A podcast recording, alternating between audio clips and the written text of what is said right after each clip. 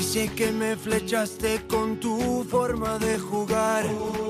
Y siento que le apuntaste a mi corazón. Recuerdo aquellos momentos en los que te vi brillar. Tú siempre estás a la altura de la ocasión. Y siempre estás a la altura de la ocasión, como nos decía Morad. Mi nombre es Nicolás Morano y hoy les estaré acompañando en la periférica. El nuevo enfoque del fútbol. Un nuevo formato tipo podcast. Chicos, no olviden seguirnos en redes sociales, ya las conocen. Arroba la periférica col en Twitter, la periférica fútbol en Instagram, la periférica nuestra fanpage en Facebook o escucharnos por iVoox, Spotify o Google Podcast. Ya también nos están viendo en YouTube. Y hoy yo lo que quiero es tener una mano como la que tenía Terence Hill en Me llaman Trinity ¿sí? y saber jugar mis cartas, porque tengo dos pares. El primero es un par de reinas, las de corazones y diamantes, Jennifer Rodríguez y Catherine Buitrago. ¿Cómo están hoy? Hola Nico, ¿cómo están? Un saludo especial para nuestra audiencia. Hola Nico, buen día chicos, un placer estar con todos ustedes en la periférica. Genial, genial. Y vamos a hacer valer nuestro par de haces, que es la, el otro par que tengo, Alejandro González y Jonathan Barrera. ¿Cómo van hoy? Chicos, chicos, chicos, chicos, muy buenas noches a nuestros oyentes. Igual, buenas noches. Un gusto estar nuevamente con ustedes sentados en esta mesa. ¿Cómo están muchachos? ¿Cómo van? ¿Cómo va esa actitud de cuarentena? ¿Cómo están pasándola en estos días difíciles? Pero estamos siempre presentes acá en la periférica para alegrar estos ratos amargos. Sí, para eso es que estamos acá, para desestresar a nuestros oyentes, hablarles de fútbol, lo que más nos gusta a todos. Por esa razón, hoy elegimos un tema bien chévere. Hoy volvemos con las chicas. Con las chicas, hoy tenemos Liga fútbol femenino. ¿Qué me tienen de la liga, la actualidad de la liga fútbol femenino que también se llama Betplay, ¿verdad? Por el momento no tenemos patrocinador oficial para la liga, por ahora es liga femenina. Bueno, bueno, y hoy vamos a hablar de eso porque se ha movido se ha estado moviendo mucho la I mayor con este, este, nuevo formato de liga. ¿Qué información me tienen? Las representantes de la mesa, hábleme, hábleme de lo que ha pasado y mayor qué ha pasado con la Liga Femenina? Te cuento que hace pocos días se anunció que por parte de la IMAYOR y el Ministerio de Deporte se destinó un presupuesto de 2.800 millones para la realización de la Liga 2020 femenina. IMAYOR aportó pues 1.400 millones y el Ministerio de Deporte otros 1.400 millones. Eso es plata. Sí, y es buena plata y es buen augurio para la liga femenina de que sea una liga decente que sea hecha para las mujeres y que sea digna representante de, Colombia. Ya Atlético Huila, América de Cali, Independiente Santa Fe han dado muestras que hay material, existen muy buenas jugadoras, excelentes jugadores y es hora de que empiecen a llegar los patrocinios, empiece a llegar el dinero para las mujeres y esto es un muy buen comienzo. La lucha de las mujeres que viene mucho tiempo se está viendo resguardada en este momento con la ayuda del Ministerio del Deporte, con el doctor Lucena que ha sido un gran artífice de esta lucha de las mujeres. Creo que es un muy buen comienzo. Claro, claro, así debe ser chicos, así debe ser. Esto se tiene que ajustar de tal manera que el fútbol femenino en Colombia tenga la misma trascendencia y la misma importancia que tiene la liga masculina, el torneo de la B y la Copa Colombia, que sean campeonatos que se lleven de la mano. Pero eso no pasa, Alejo. ¿Por qué crees que no pasa? Y ahorita con la ayuda uno esperaría que el, que el torneo mejorara, ¿no? Que las mujeres se sintieran mejor porque tienen más seguridad en salud, les van a pagar, ¿O tú qué crees, Jennifer? El machismo y la corrupción amenazan el fútbol colombiano, o esa es mi opinión. Imagínense en el 2018, según la FIFA, el mercado mundial de los fichajes de fútbol femenino se movió un total de 423.235 dólares. Ni siquiera, chicos, ni siquiera el 0,1% del flujo en el mercado masculino y algo menos de lo que gana Cristiano Ronaldo por una semana. Duro, es duro. Mal.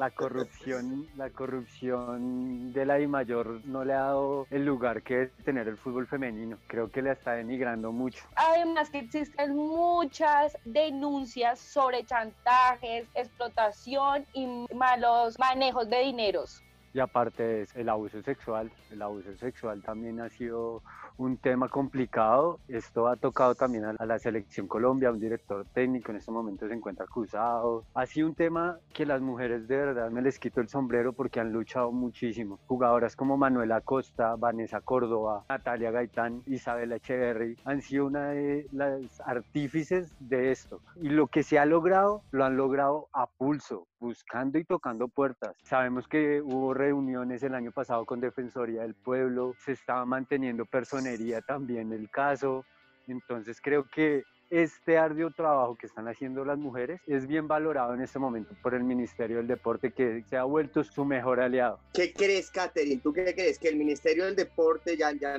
ya lo nombraba Jonathan, el señor Lucena, va a vigilar que la plática les llegue a las jugadoras? ¿O será que, que eso se vuelve platica de bolsillo. De bolsillo. Pues yo creo sinceramente que es muy difícil tener un manejo de pues de este dinero, ¿no? Digamos que todo se destine para las actividades que tienen que ver con la liga femenina, para los equipos, o sea, para todo este tema y siempre se ha visto acá en Colombia, en otros países, pero pues digamos que acá en Colombia es un poco más pesado el tema. Yo creería que sí, son 2.800 millones, pero esos 2.800 millones no se van a ver reflejados realmente en la liga. Entonces pienso que sí se va a volver plata de bolsillo. Cabe, cabe resaltar que aquí en Colombia pasa eso con todo, ¿no? sí.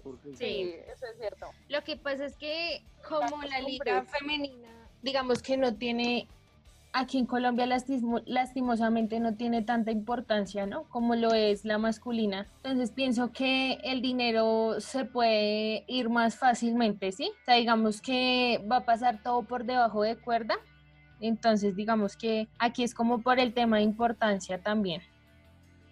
Yo lo que, lo que veo es que le voy a tener que dar la razón a Alejo.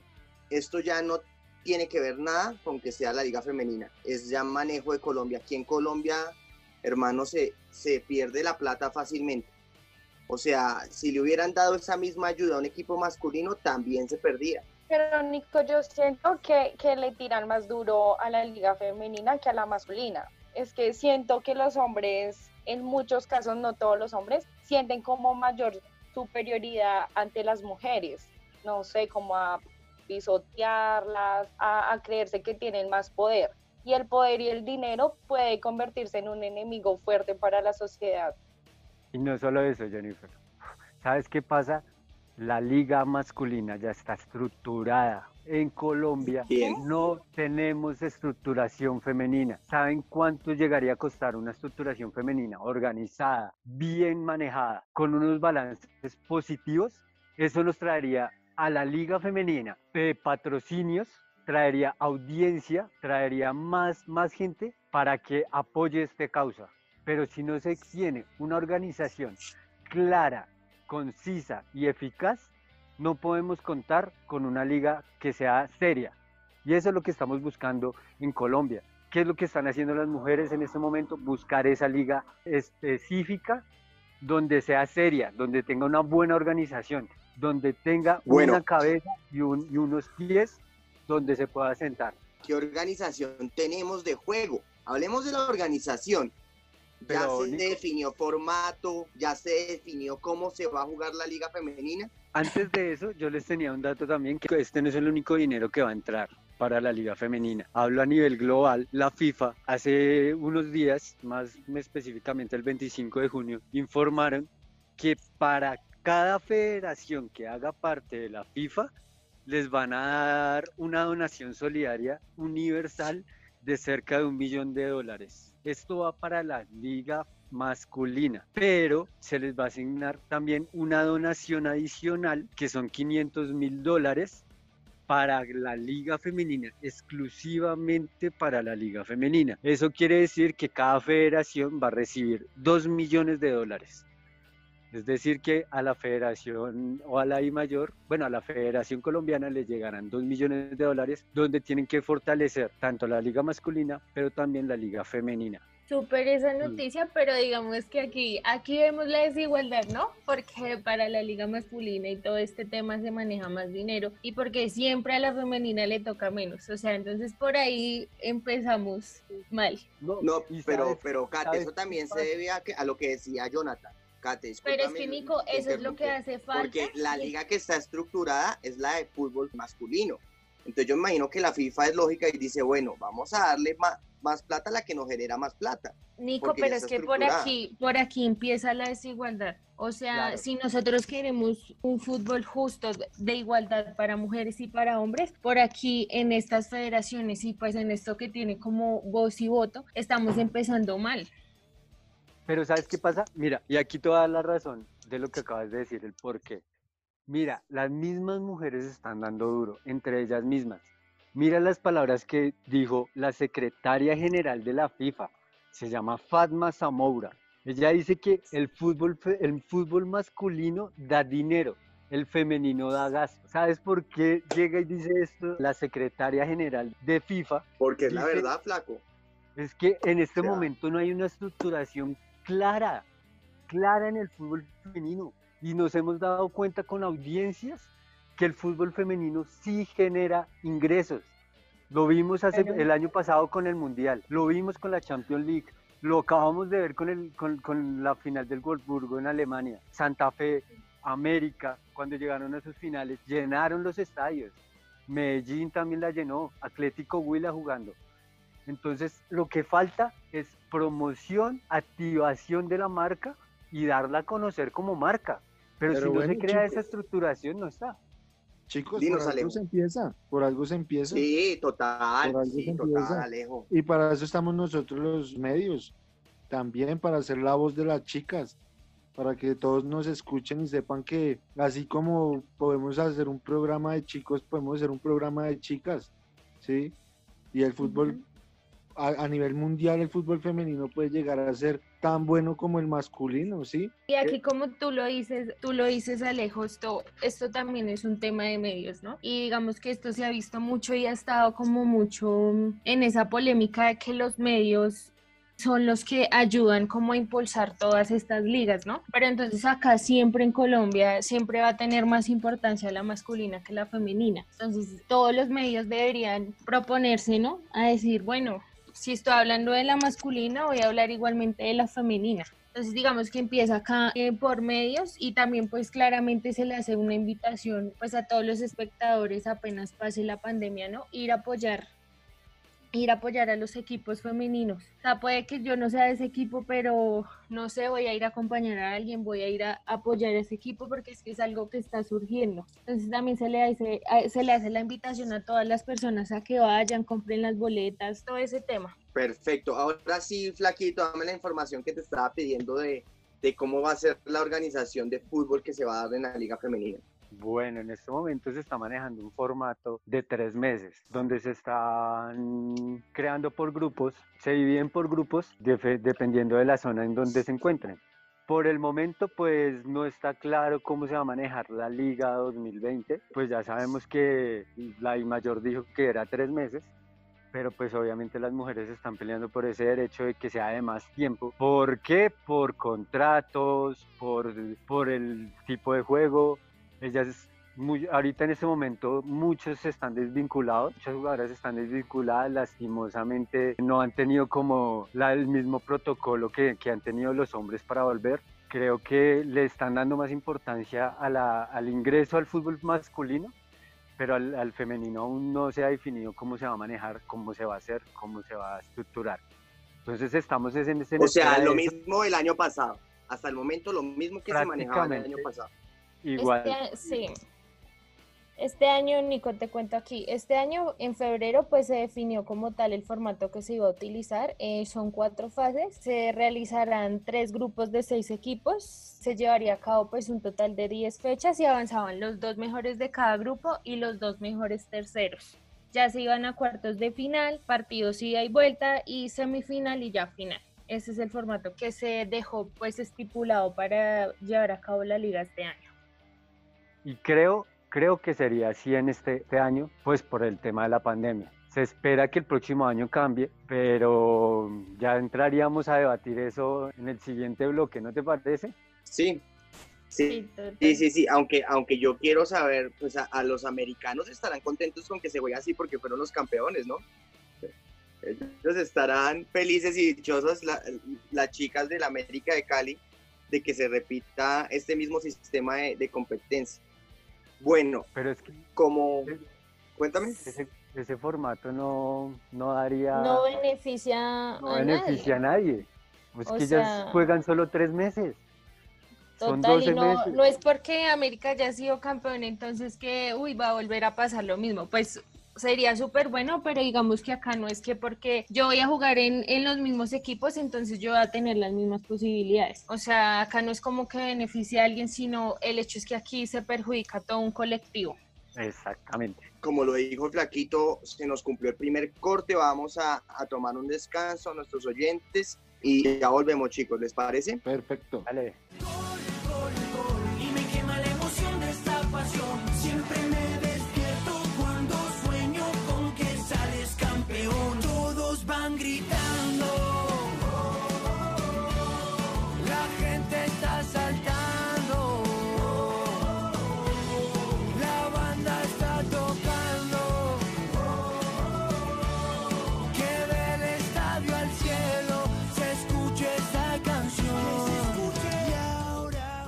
Y me quema la emoción, como nos decía Morad. Bueno, a nuestros oyentes cabe recordar las redes sociales, seguirnos en arroba la periférica col en Twitter, la periférica fútbol en Instagram, nuestra fanpage la periférica y escucharnos en News, Spotify y Google Podcast. Ya nos pueden ver en YouTube.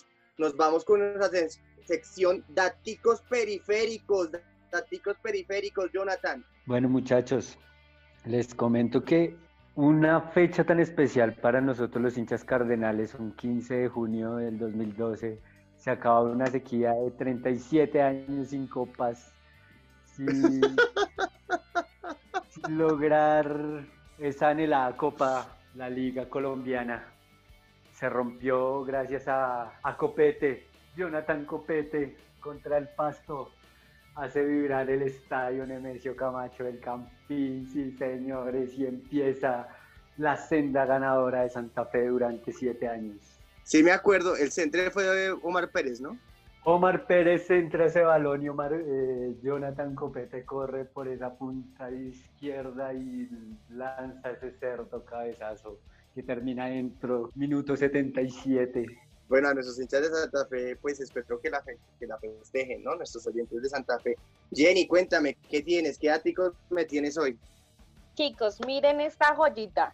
El jugador de 23 años, Juan David Díaz, que pertenece a la nómina del Chico, fue capturado por la policía de Tunja, Boyacá, acusado de agredir física y verbalmente a su novia.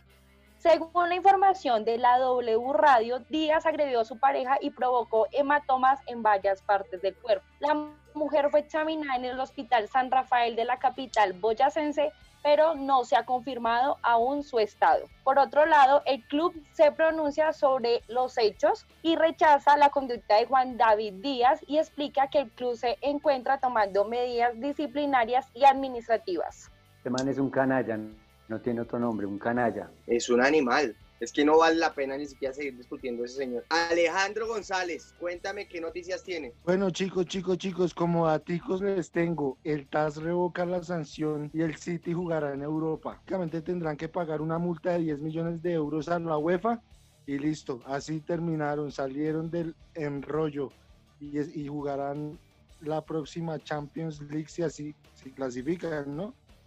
Ya están clasificados, creo, creo que van segundos y ya, ya están. Eh, ahí el chiste es que, según sé, el Manchester United estaba esperando esa resolución porque va quinto. Y entonces el quinto de la, de la Premier entraría, pues si el City era sancionado. Entonces al Manchester ya solo le queda ganar la Leicester para ver si se cuela la Champions League o será otro año sin Champions. Grave, grave, grave ese tema. ¿Qué otra me tienes, Alejandro? Bueno, el otro tema que tenemos así el otro artículo periférico fue la presentación del nuevo cuerpo técnico de la América de Cali. El señor Juan Cruz Real y su, y su bancada.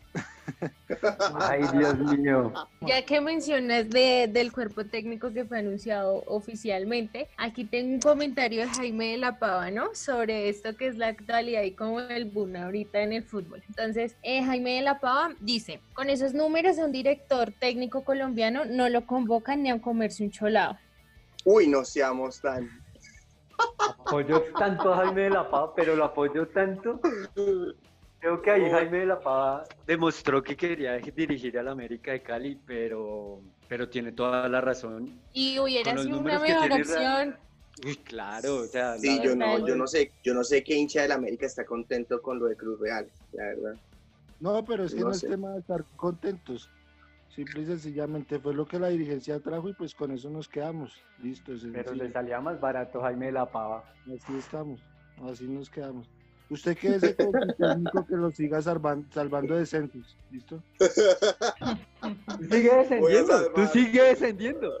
Dele- que dele- salvando descensos.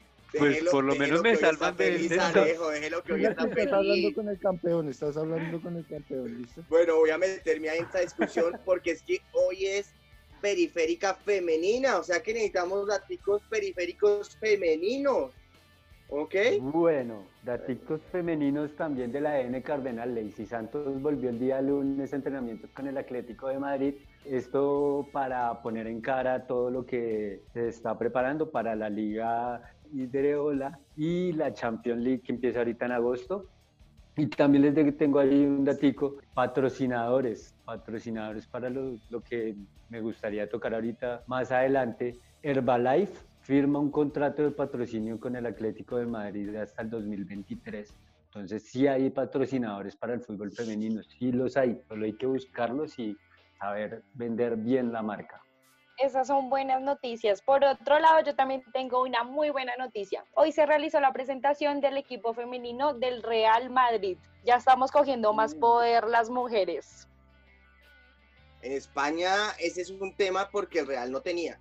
Y el Real Madrid es el equipo más grande del mundo. Entonces que no tenga equipo femenino es una vergüenza. Creo que compró un equipo y ya que lo presenten, habla bien de cómo se mueve Florentino, ¿no? Sí, y, y mantuvieron la base del mismo equipo que compraron, ¿no? ¿no? No trajeron así grandes figuras del fútbol femenino, sino mantuvieron la base del, del equipo que negociaron su fichaje. Kate, ¿me tienes alguna noticia femenina también hoy? Sí, es un datico más del mundial, ¿no? Entonces, eh, les cuento que la jugadora más joven del mundial femenino nació en el 2003 y estamos hablando de la australiana Mari Flower, tiene 17 años y ella promete ser la nueva estrella del fútbol. Estamos hablando del mundial. Yo quiero cerrar nuestra sección de áticos periféricos femeninos dando una noticia y es que hace un año debutó Millonarios el equipo profesional de la liga en- de la liga femenina. Hace un año Millonarios con eh, el escudo de Allianz en la espalda debuta un 14 de julio del 2019. Bueno chicos, después de estos datos periféricos vamos a comenzar o a seguir con el tema que nos que nos toca el día de hoy y es cómo, cómo está el fútbol femenino en Colombia, qué ha pasado, cómo, cómo lo ven, para dónde va. Bueno, Nico, pues básicamente te comento así de rapidez o para empezar a, a crear un debate.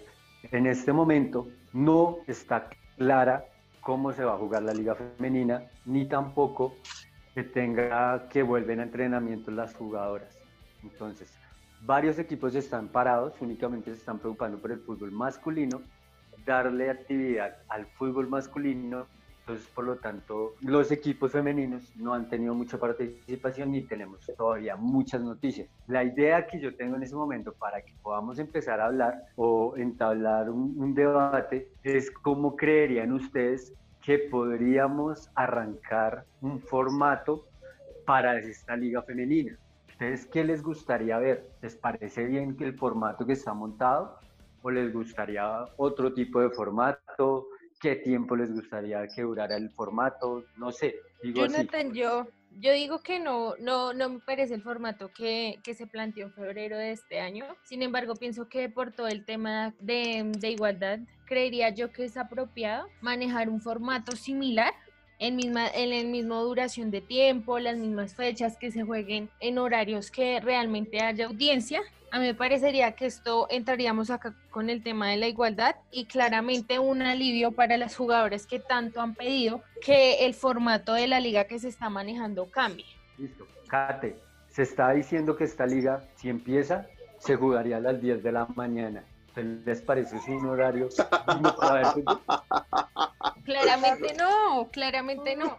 Porque los, porque lunes, digo, los lunes y los martes, ¿sí? Porque los hombres sí los ponen los viernes a las 6 de la tarde. porque lo que dice Jennifer, porque un fútbol masculino sí lo podemos ver un sábado, un domingo, en horarios de la tarde, después de las 2, porque cuando, cuando sí hay eh, una audiencia mayoría las mujeres sí nos toca verlas entre semana, muy temprano.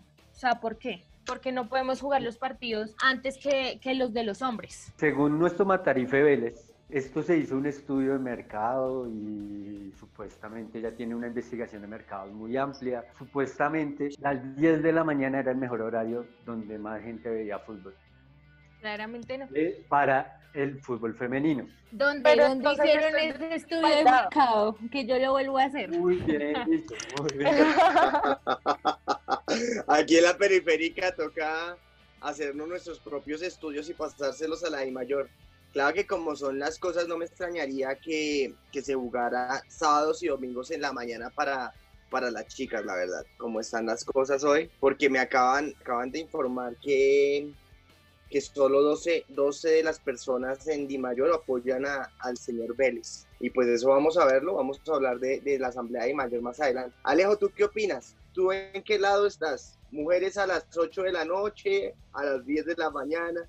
No, yo opino que debería ser ese, ese tipo de formato que se manejó en el campeonato pasado. Digamos, jugaban la- el, el equipo femenino y después jugaba el masculino. Me parecía que era muy chévere. Pero en algunos, en algunos, Alejo. No Y eso fue en algunos, porque acuérdense Eso que el- el- las finales, de todas maneras, el calendario no, pues no coincide, digamos que un ejemplo, que América juegue el mismo día el- el- que el equipo femenino, obviamente no coincidía, pero, pero bueno, o, sea, todo este tema de- de estructuración, como lo decía Jonathan, desde análisis, como lo dice Kate, y pues si no, si no hacen algo mejor, o sea, si no, si no le meten la ficha a ese tema, pues en definitiva por hacer la chambonada van a dejar que las niñas jueguen en la mañana. tenemos que eh, partir de un punto y es que todo equipo que juegue torneo internacional tiene que tener sí o sí una liga femenina, un, equipo femenino. Entonces, partiendo de esto, en este momento contamos con 20 equipos en Colombia, 20 equipos mm, de primera categoría que es obligación por Conmebol que lo, te- lo tienen que tener. 20 equipos que tienen su fichaje para jugar en liga femenina. Pero eh, para poder participar en torneos internacionales tenían que tener su equipo femenino. Por eso sí o sí lo tuvieron que constituir. Entonces, arrancando esto, tenemos 20 equipos. Ustedes con esos 20 equipos, ¿qué formato le darían a la liga femenina? O sea, ¿a ustedes les gustaría tener 20 equipos que se enfrenten todos contra todos, formamos un octagonal y de ahí se sacan los, los mejores o sacamos un torneo de un año a como se juega la Liga Europea o sacamos por grupos y ahí sacamos octavos. ¿Cuál idea de formato les parece mejor para la Liga Femenina? Pero que sea duradera. que la verdad yo me pongo a, a pensar en la posición de Tuerquita Vélez y por qué el horario de 10 de la mañana y es por lo que nos decía Alejo, es que muchos equipos aprovechaban para jugar antes de del equipo masculino y ahí qué pasa, que, que la liga femenina no le generaba ningún ingreso a este equipo. Esa es la razón por la cual yo pienso que estarían pensando, no, pues tratamos de, tratemos de darle un poquitico más de apoyo a la liga femenina, su propio espacio por la mañana, como no sé si se acuerden los hinchas de la América cuando la América jugaba los lunes. Eso fue más estrategia, yo creo que del mismo equipo o de los equipos que quisieron coger como gancho el, el- la entrada de los dos partidos. Sí. Sí, pero no le generaba ingreso al equipo, ese es el problema. O sea, aquí estamos hablando en este programa que merecen las mismas Exacto, Las pero no por, pero no por, no porque digamos, me imagino yo que la I mayor en eso no tendrá, digamos, que, que incidencia. Sí, sí, si el equipo lanza una promoción y te dice, compra tu boleta para, o abónate a, a- a los partidos de X equipo y, y adquiere tus entradas a los partidos de Liga Femenina. Quien está menospreciando el equipo femenino es directamente el equipo. Y si no le genera un ingreso es porque los mismos directivos así lo están, pues lo sugieren. ¿sí? Es que Entonces, cojamos el- Total, y el también acá hay, acá lo que se refiere a Alejo, también acá hay un tema que, digamos, comparamos el precio de la boletería, ¿no? Masculino, femenino. O sea, los femeninos son regalados. Mira, yo te voy a contar una anécdota mía. El año pasado fui a un partido de Fortaleza contra Independiente Santa Fe en Cota. La boleta estaba a 8 mil pesos en el estadio de Cota. Y eh, después jugaban los, los, los jugadores de Fortaleza en la B. Pues obviamente esto ya depende de estrategia de mercadeo y cómo lo maneje cada equipo. Digamos en la forma de, de abonados, como cada equipo maneja su abono, yo metería ahí directamente, venga, subámosle un poquito más al abono, pero le metemos ahí el fútbol femenino.